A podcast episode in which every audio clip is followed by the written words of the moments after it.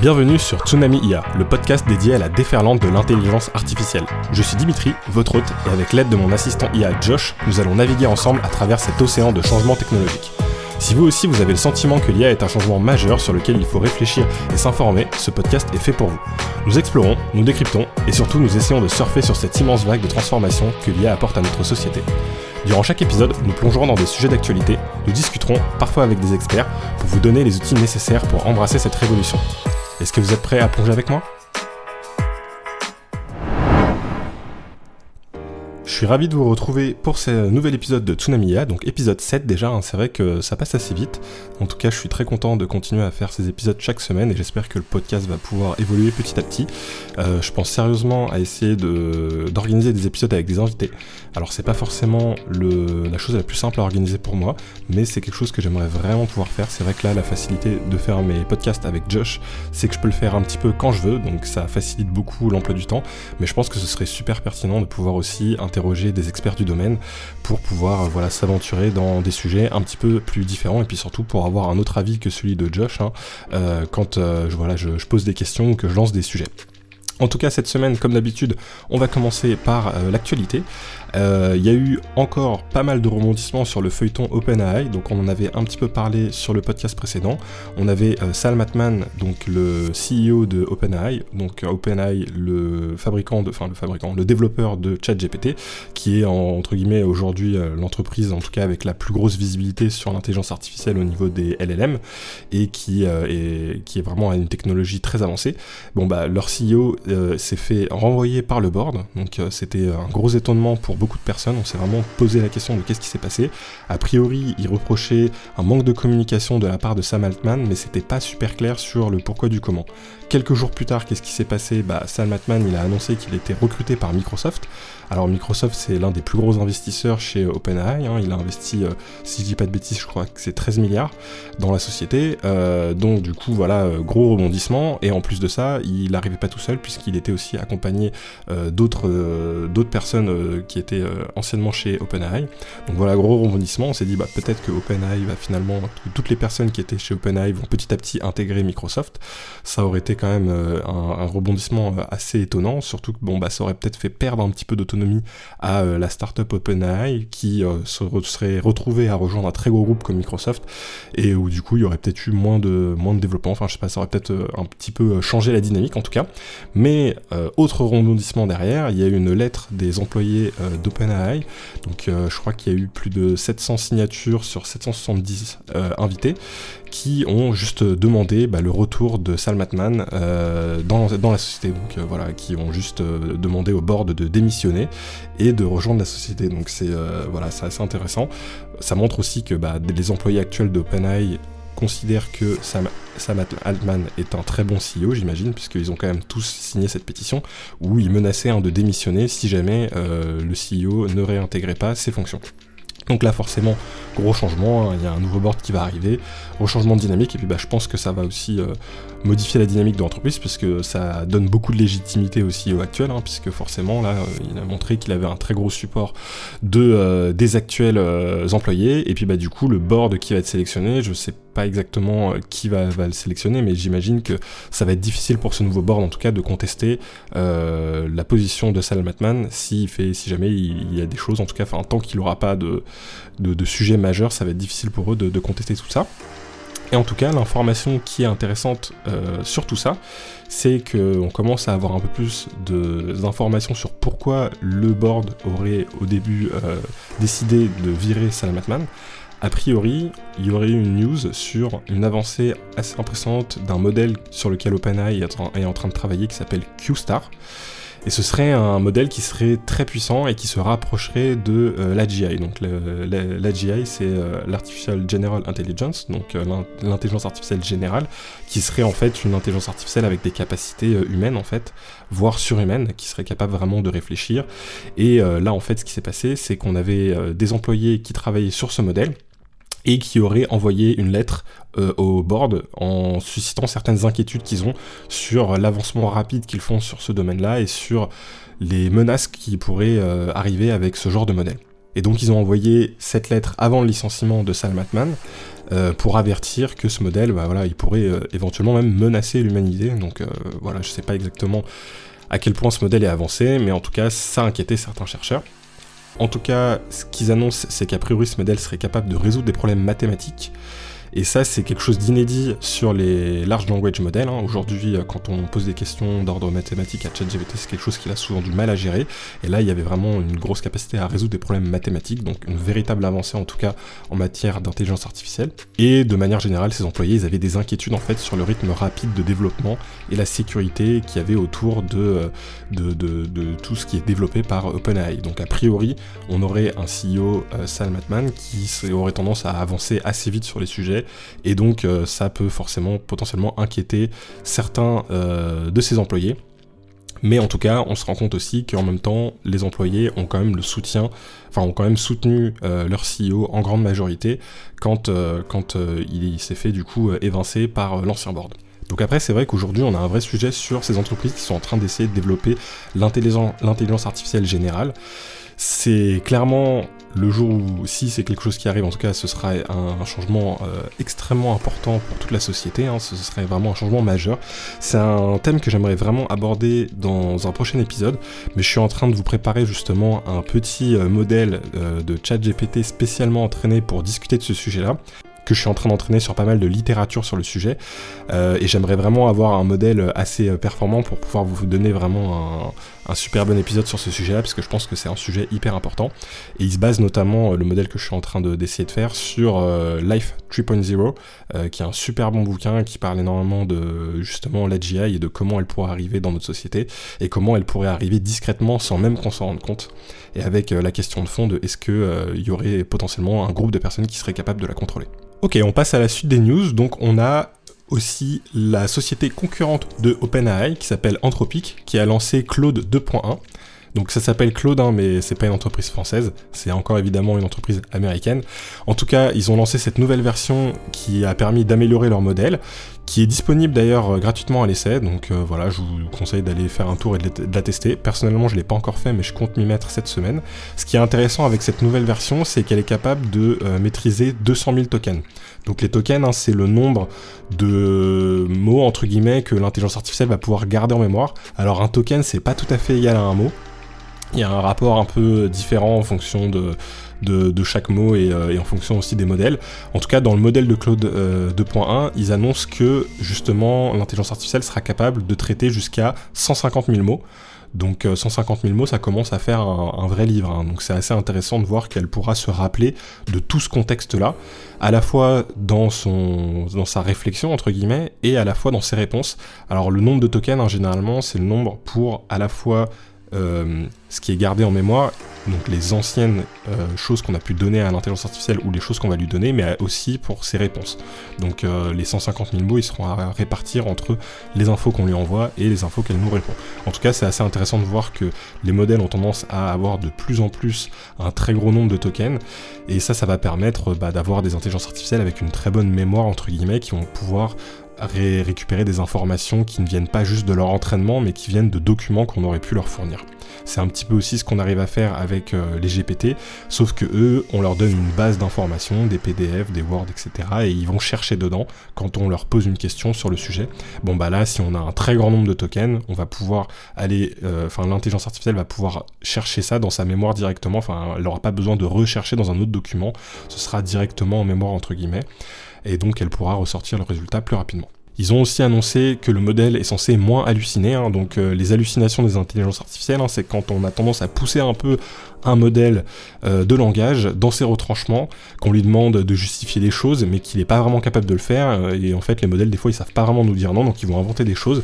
Et typiquement, si on lui demande de justifier un argument qu'il a donné, de nous donner une étude scientifique ou ce genre de choses-là, il est capable de tout inventer. Et, ça, on appelle ça des hallucinations. C'est quand il va se mettre à inventer des choses qui ne sont pas du tout vraies ou qui ne sont pas référencées. Il va juste essayer de créer quelque chose qui ressemble à quelque chose qui pourrait exister, mais qui n'existe pas vraiment. Ensuite, on a un petit peu d'informations côté Baidu, qui est euh, le géant chinois du web, hein, et qui a priori ne serait pas perturbé par les interdictions d'exportation de puces qui ont été imposées par les États-Unis. Donc il y a vraiment un gros sujet hein, sur les puces qui permettent de faire fonctionner toutes ces intelligences artificielles. Hein. Si on n'a pas une grosse capacité de calcul, on n'est pas capable justement de bien entraîner nos modèles d'intelligence artificielle, donc c'est un vrai sujet pour garder une avance sur cette technologie. Et donc euh, le PDG de Baidu, euh, Robin Lee, il a révélé que les puces qui existaient actuellement dans les centres de données de Baidu, elles ont euh, été capables de lancer leur dernier modèle qui s'appelle ErnieBot, 4.0 et, et, donc a priori il serait comparable à GPT-4. Donc a priori Baidu ils ont une réserve de puces de un an ou deux donc euh, pour l'instant, ils ne seront pas impactés par, euh, par les décisions que les États-Unis ont prises sur les exportations des puces. Alors ensuite, ils sont quand même en train de travailler sur d'autres méthodes d'apprentissage profond pour leur intelligence artificielle pour qu'elle puisse fonctionner sur d'autres types de puces et qu'elle soit moins du coup contrainte par euh, ces restrictions. Autre info très intéressante, on a ChatGPT avec la voix qui est maintenant disponible en version gratuite pour euh, tous les utilisateurs d'Android et d'iOS. Donc ChatGPT avec la voix, il fonctionne que sur l'application mobile et il permet euh, via euh, un petit indicateur et un petit icône en fait en bas de votre page principale avec ChatGPT avec un micro, ça vous permet de discuter directement avec ChatGPT, un petit peu comme ce qu'on fait ici dans le podcast. Euh, donc voilà, faut, faut croire que j'aurais été visionnaire. Euh, en tout cas, euh, ça vous permet de discuter directement en langage naturel avec l'intelligence artificielle, ce qui est super intéressant. Hein. comme vous avez déjà pu le voir dans le podcast, ça permet d'avoir des allers-retours avec l'IA. C'est une fonctionnalité que je vous encourage à aller tester, qui est plutôt bien foutue, même si elle a encore des soucis au niveau de la génération de la voix, un petit peu comme les soucis qu'on peut avoir avec Josh même si c'est pas tout à fait cette méthode-là que moi j'utilise, puisque bah, pour l'instant c'est limité uniquement aux applications mobiles. Mais, euh, mais voilà, si c'est quelque chose qu'ils intègrent sur la version web de ChatGPT, bah, je pourrais peut-être aussi commencer à faire mes épisodes avec ces nouvelles voix proposées par OpenAI. Et la dernière news pour cette semaine va nous faire une super bonne transition pour aller sur notre sujet. Euh, c'est une nouvelle à propos de Aitana, qui est en fait la première modèle espagnole qui est entièrement créée par une intelligence artificielle. Donc en fait, qu'est-ce qui s'est passé? Il y a une agence qui euh, s'appelle The Clueless, qui est euh, en fait qui a rencontré des difficultés tout simplement par rapport à des projets qui ont été retardés ou annulés à cause d'influenceurs avec qui ils travaillaient. Et donc du coup, pour éviter ces problèmes, ils ont décidé de créer leur propre influenceuse via une intelligence artificielle. Donc ils ont généré des images qui euh, sont des images qui sont consistantes, hein, c'est-à-dire que d'une image à l'autre, on arrive à reconnaître la même personne avec les, mêmes traits de visage, etc. Et ils ont créé du coup Aitana, qui est censée être une jeune femme avec des cheveux roses, originaire de Barcelone, et qui a un profil plutôt type euh, sportive, euh, donc qui fait plutôt voilà, un profil activité sportive quoi. Et donc d'après son créateur, Aitana est capable de générer jusqu'à 10 000 euros par mois de revenus, euh, même si en moyenne les revenus sont plutôt autour des 3 000 euros. Et euh, elle est notamment devenue le visage d'une marque qui s'appelle Big, qui est une entreprise de compléments sportifs. Et c'est euh, assez intéressant puisqu'ils ont aussi fait un partenariat avec une autre plateforme que je connaissais pas, qui s'appelle FanView et qui est en gros un, qui est un espèce d'OnlyFan en fait. Donc euh, concrètement, les influenceurs ou les influenceuses sont euh, retrouvent sur cette plateforme et sur la plateforme FanView, ça leur permet d'envoyer des messages personnalisés et aussi des, euh, de l'audio en fait, avec leur propre voix qui a été personnalisée via une intelligence artificielle pour créer en fait de, du contenu spécifique avec leurs fans en fait. Et donc ça marche via des, forcément des forfaits qui sont payants, avec euh, des abonnements qui sont payants, donc les personnes s'inscrivent à la plateforme, euh, parce qu'ils sont fans de l'influenceur ou l'influenceuse. Et euh, derrière, en fait, il y a un système de messages, il y a un système de, création de contenu aussi qui peut être dédié. Hein. donc voilà, des contenus qui sont parfois des contenus qui ne seraient pas autorisés sur les plateformes standards, hein. donc des contenus qui, sont, qui vont être un peu plus érotiques forcément. Euh, comme un peu ce, qui se passe avec la plateforme OnlyFans, sauf que là il y a l'aspect intelligence artificielle qui est rajouté, où bah, les personnes, ils pas, enfin les, influenceurs ou influenceuses ont pas besoin de créer tout ce contenu, où ils ont besoin de répondre aux messages, d'envoyer euh, voilà des voices euh, à leurs fans, etc. Bah, toute cette partie-là, elle est faite entièrement via des intelligences artificielles.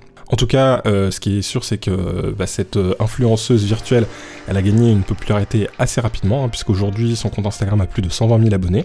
Ses photos euh, génèrent toujours des milliers de vues et énormément de réactions. Et ce qui est intéressant, c'est qu'ils ont même raconté une anecdote où ils ont reçu en fait un message d'une célébrité espagnole qui a a priori a plus de 5 millions de followers sur Instagram et euh, cette personnalité euh, a envoyé un message euh, à cette influenceuse en étant un petit peu intéressée pour éventuellement se rencontrer autour d'un verre ou d'un dîner. Donc je trouve ça assez drôle puisque ça veut dire que bah, de nombreuses personnes au final qui suivent cette influenceuse ne se sont pas rendues compte que c'était une influenceuse entièrement créée par une intelligence artificielle, malgré le petit jeu de mots qu'ils ont fait avec le prénom. Alors ce qui est quand même intéressant, c'est que pour crédibiliser un petit peu le modèle qu'ils ont créé, bah, il y a l'équipe qui se réunit en fait toutes les semaines, l'équipe de l'agence, hein, qui vont essayer de définir les lieux où euh, l'influenceuse aurait pu euh, aller, euh, un petit peu un scénario sur ce qu'elle aurait pu faire de, sa semaine.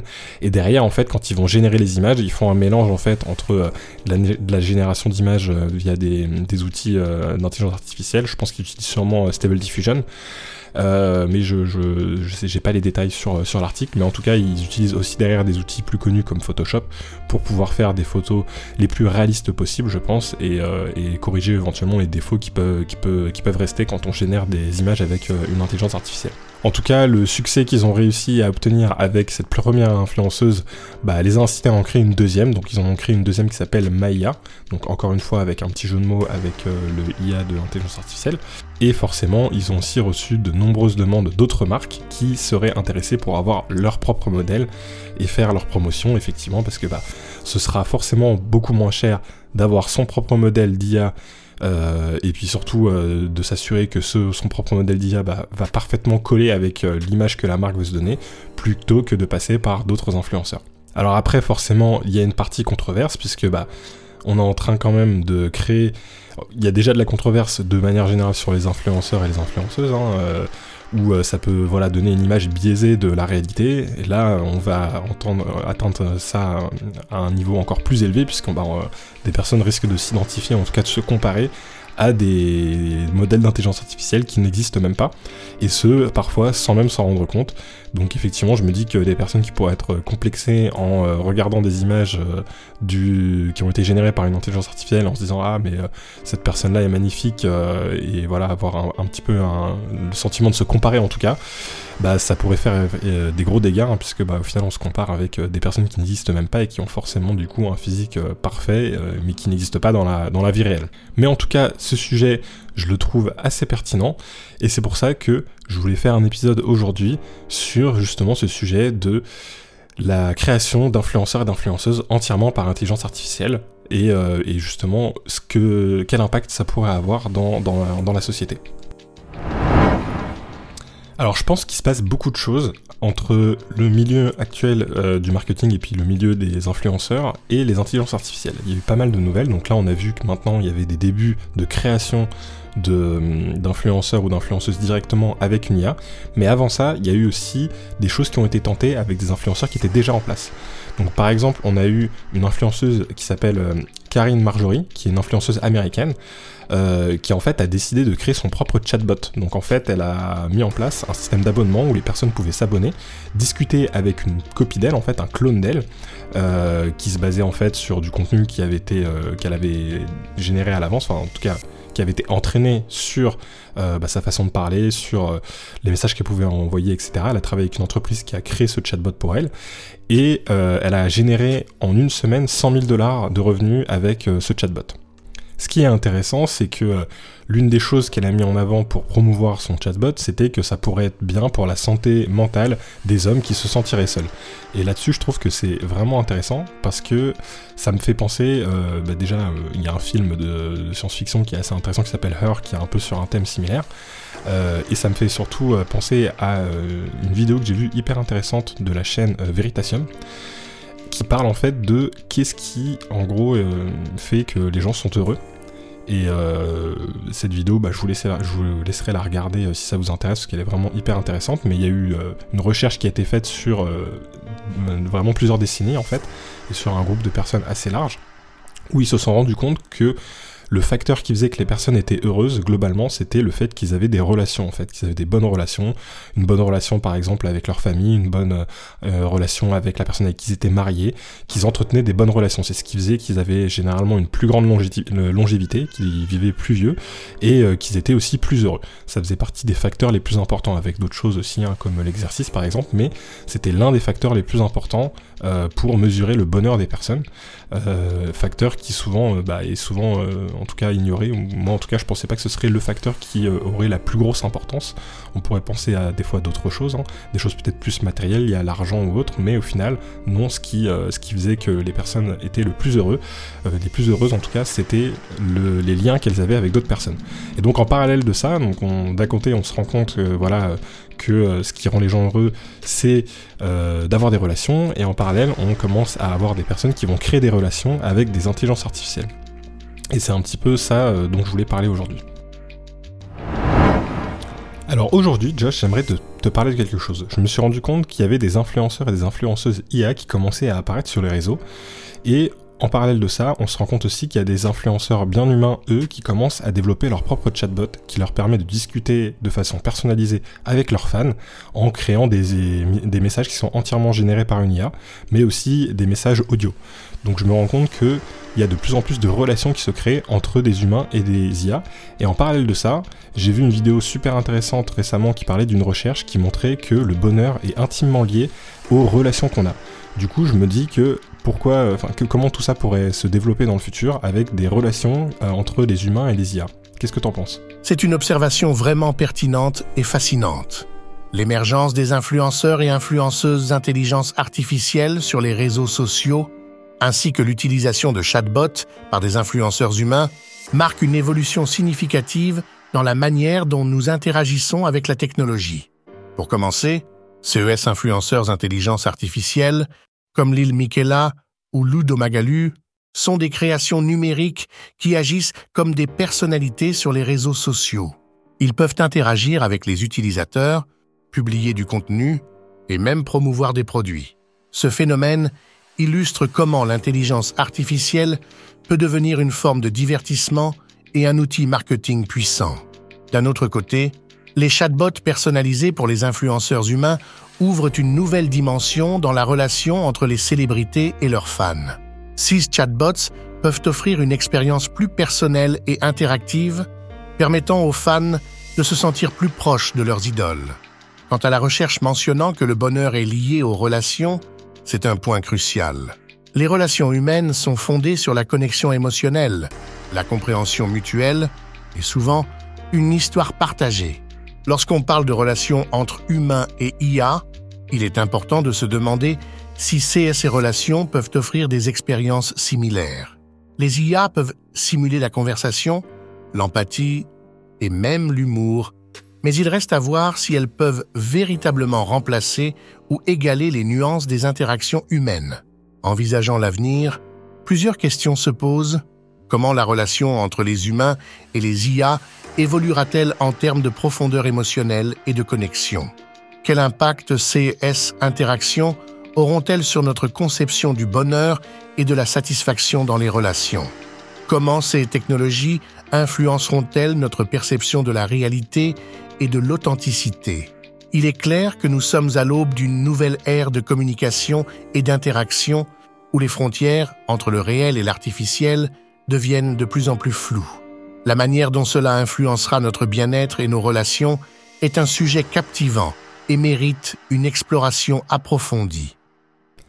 Bah déjà moi je suis super étonné, je connais pas les, je connaissais pas Lil Miquela ou euh, Lou Do Magalou, euh, donc je viens de regarder un petit peu euh, ces deux euh, influenceuses virtuelles et, je suis étonné que de voir que c'est des influenceuses qui existent depuis un certain moment. Est-ce que tu peux nous donner un petit peu plus d'informations sur elles? Bien sûr. Parlons de ces deux influenceuses virtuelles, Lil Miquela et Do Magalou, qui sont des exemples fascinants de la manière dont l'intelligence artificielle et la technologie numérique transforme le paysage des médias sociaux. Lil Miquela. Elle est probablement l'une des figures les plus connues dans le monde des influenceurs virtuels. Créée par la société Brude en 2016, Lil Miquela est un personnage en trois dimensions qui a l'apparence et le style de vie d'une jeune femme de 20 ans. Elle est active sur plusieurs plateformes de médias sociaux où elle partage des photos et des histoires comme le ferait un véritable influenceur humain. Ce qui est particulièrement intéressant avec Lil Miquela, c'est qu'elle a été impliquée dans des campagnes publicitaires pour des marques de mode et de beauté de renom, et a même sorti de la musique. Lou de Magalu, lui est l'avatar numérique de la chaîne brésilienne de magasins Magazine Luiza. Créée en 2009, elle a débuté en tant que présentatrice virtuelle pour le site web de l'entreprise et avec le temps, elle est devenue une personnalité des médias sociaux à part entière. Lu interagit avec les clients, promeut des produits et participe même à des campagnes publicitaires. Sa présence en ligne s'étend à plusieurs plateformes où elle partage des contenus variés, allant des conseils d'achat aux discussions sur des sujets sociaux actuels. Ce qui est remarquable avec ces personnages, c'est qu'ils illustrent l'intersection de la technologie et de la culture populaire. Ils mettent en évidence des questions importantes concernant l'authenticité, la confiance et l'identité dans l'ère numérique. Comment percevons-nous l'influence et la crédibilité lorsqu'elles sont représentées par des entités non humaines? Comment ces personnages influencent-ils notre compréhension de la réalité et de la fiction? Ces questions sont essentielles pour comprendre l'évolution de notre relation avec la technologie et la manière dont elle façonne notre société. Alors en plus, ce qui est super intéressant avec tout ça, c'est que là, on avait deux exemples d'influenceuses donc qui euh, ont un passif un peu plus important, qui ont été faits en 3D, etc. Donc il y a déjà quelques années. Donc en fait, on voit clairement que bah, c'est une influenceuse virtuelle, que c'est pas quelqu'un qui existe. Là aujourd'hui, on arrive à un niveau où les influenceuses euh, ou influenceurs IA peuvent être vraiment euh, crédibles dans le sens où on aura vraiment du mal à savoir si c'est une personne qui existe ou pas. Sachant qu'en plus déjà les photos qu'on voit généralement sur les réseaux sociaux sont des photos qui sont souvent retravaillées avec Photoshop ou autre. Bon bah du coup, si on a que du contenu euh, de, de ce type-là, c'est très difficile de savoir ce qui est vrai du faux. Donc il y a vraiment un sujet, je pense, là-dessus. Maintenant, on se rend compte que déjà avec des personnages qui sont virtuels, on a une capacité de créer de la publicité, de faire quelque chose qui va pouvoir monter une image de marque ou autre. Donc je pense que là, il y a un vrai sujet pour euh, les publicitaires, en tout cas, qui vont vraiment s'intéresser à ça et qui vont se dire, bah, je peux entièrement faire mon propre influenceur ou ma propre influenceuse, et du coup, bah, faire la promotion de ma marque ou de mon produit de cette manière. Donc Josh, comment les choses pourraient évoluer si justement les entreprises se mettent à être vraiment très intéressées pour créer leurs propres influenceurs? C'est des influenceurs qui vont toujours pouvoir respecter les règles de l'entreprise, qui seront toujours à l'heure, qui seront jamais fatigués, qui seront toujours disponibles et qui pourront même voyager instantanément d'un bout à l'autre du monde sans même avoir à payer un billet d'avion. Est-ce que ce serait pas quelque chose de super intéressant pour euh, les marques justement? Tu poses une question clé sur l'avenir du marketing et de la communication d'entreprise dans un monde où les influenceurs virtuels gagnent en popularité. Les avantages potentiels pour les entreprises sont, en effet, nombreux. Contrôle de la marque. Les influenceurs virtuels, étant des créations numériques, peuvent être entièrement contrôlés par l'entreprise. Ils peuvent toujours rester en accord avec les valeurs, l'image et le message de la marque, réduisant le risque d'erreur ou de controverse qui peuvent survenir avec des influenceurs humains. Disponibilité et consistance. Comme tu l'as souligné, ces avatars ne se fatiguent pas, ne tombent pas malades et peuvent être disponibles 24 heures sur 24, 7 jours sur 7. Ils peuvent publier du contenu, répondre aux interactions et participer à des événements à tout moment, offrant une présence constante et fiable. Coûts et logistique. Les influenceurs virtuels peuvent être moins coûteux à long terme car ils ne nécessitent pas de salaire, de voyage ou d'hébergement. De plus, ils peuvent apparaître dans n'importe quel endroit du monde instantanément, ce qui est un avantage logistique considérable. Créativité et innovation les possibilités créatives avec les avatars numériques sont presque illimitées. Ils peuvent être mis en scène dans des environnements impossibles pour les humains, interagir avec des éléments fantastiques et même vieillir, changer de style ou évoluer de manière que les humains ne peuvent pas. Cependant, il y a aussi des considérations à prendre en compte, authenticité et connexion émotionnelle. Les consommateurs recherchent souvent une connexion authentique avec les influenceurs. La question se pose donc de savoir si les influenceurs virtuels peuvent créer une relation aussi profonde et significative que les influenceurs humains. Réaction du public. Il est crucial de comprendre comment le public perçoit et réagit à ces avatars. Il pourrait y avoir une résistance si les consommateurs se sentent trompés ou s'ils perçoivent une perte d'authenticité humaine. Éthique et transparence. Les entreprises devront naviguer avec prudence dans les questions éthiques, notamment en CE, qui concernent la transparence sur le fait que CS influenceurs sont des créations virtuelles. En conclusion, les influenceurs virtuels offrent des opportunités passionnantes pour les entreprises, mais leur succès dépendra de la manière dont ils sont intégrés dans une stratégie de communication globale et de la façon dont ils sont perçus par le public. L'équilibre entre innovation et authenticité sera clé pour l'avenir de ce phénomène. Alors oui, il y a un vrai sujet d'éthique derrière tout ça. hein. Je pense que c'est vraiment euh, ça qui, qui est énorme, puisque bah, les relations, euh, c'est vraiment le, cœur de, l'humanité, j'ai envie de dire. Les relations euh, entre, entre humains, c'est ce qui est de ce qui est de plus d'an- d'ancré en plus profond de nous. Et là, on se retrouve avec des intelligences artificielles qui vont commencer petit à petit à avoir un niveau technique qui euh, va être euh, voilà, très proche de ce que pourrait faire un humain. Donc si on imagine avoir un, large language model qui est capable de discuter comme un humain, si on arrive à après avoir la partie synthétisation vocale, qui, bon, bah, vous le voyez là un petit peu avec Josh pour l'instant, est pas encore parfaite, mais à un niveau supérieur qui arrive à être vraiment euh, identique à ce qui pourrait être la voix d'un humain. On rajoute par-dessus ça la génération d'images et même dans un second temps de vidéos, on va pouvoir se retrouver avec des avatars virtuels qui seront vraiment très très proches d'humains.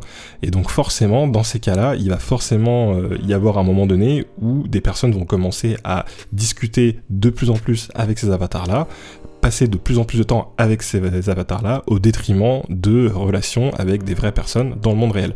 C'est un petit peu déjà euh, ce qui peut se passer entre guillemets avec euh, le fait qu'on soit très connecté aujourd'hui. Bah, on est très très connecté, mais pourtant en parallèle, parfois on peut se retrouver avec des interactions sociales qui sont moins qualitatives entre guillemets, puisque bah, échanger des messages ou euh, parler au téléphone, ça reste moins fort que d'avoir une conversation euh, en face à face. Et d'ailleurs, c'est un sujet qui intéresse aussi les gouvernements. Euh, on a le l'Angleterre par exemple qui a créé un poste de ministre de la solitude, justement parce que c'est un sujet d'inquiétude pour eux. Alors c'est vrai que c'est euh, souvent d'abord centré sur les personnes âgées, mais je pense que c'est quelque chose qui peut aussi arriver de plus en plus euh, à toutes les générations, y compris les jeunes générations, puisque on peut se retrouver avec tous ces outils et euh, toutes ces nouvelles choses qui vont arriver, un véritable isolement qui peut apparaître où on remplace les relations qu'on a avec des humains avec potentiellement des intelligences artificielles.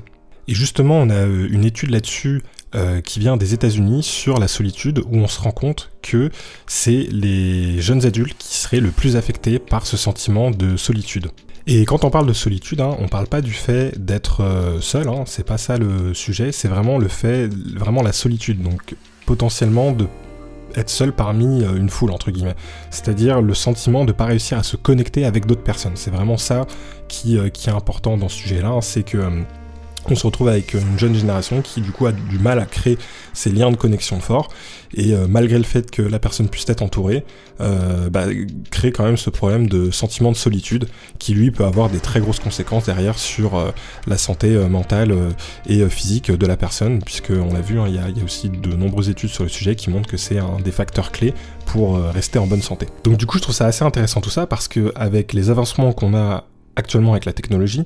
Euh, je pense notamment avec euh, le métaverse que Meta voudrait réussir à instaurer petit à petit.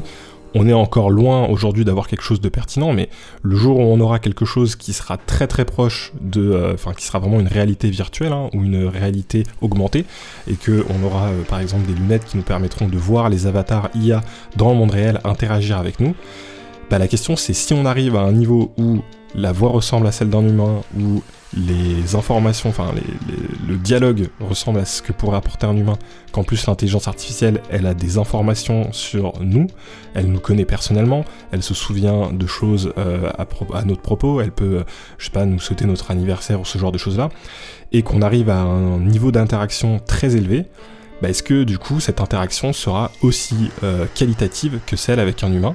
C'est euh, un petit peu la question que je me pose. Est-ce que ce serait quelque chose qui pourrait par exemple aider les gens qui ont ce sentiment de solitude et donc euh, en ayant accès à des outils d'intelligence artificielle très poussés, bah, ils pourraient justement se sentir moins seuls ou est-ce que à l'inverse, le fait qu'on ait de plus en plus accès à ces outils va faire que les gens vont se sentir de plus en plus seuls et euh, les interactions humaines vont euh, diminuer de plus en plus euh, avec des personnes qui seraient isolées dans ces mondes virtuels en discutant avec des avatars entièrement virtuels. C'est un petit peu la question voilà que ça m'a la, je me suis posée en tout cas en lisant ce sujet et en voyant un petit peu les évolutions qui se faisaient avec cette nouvelle mode des influenceurs par, euh, créé par des intelligences artificielles. Bon, une dernière question en tout cas pour vous avant de conclure cet épisode.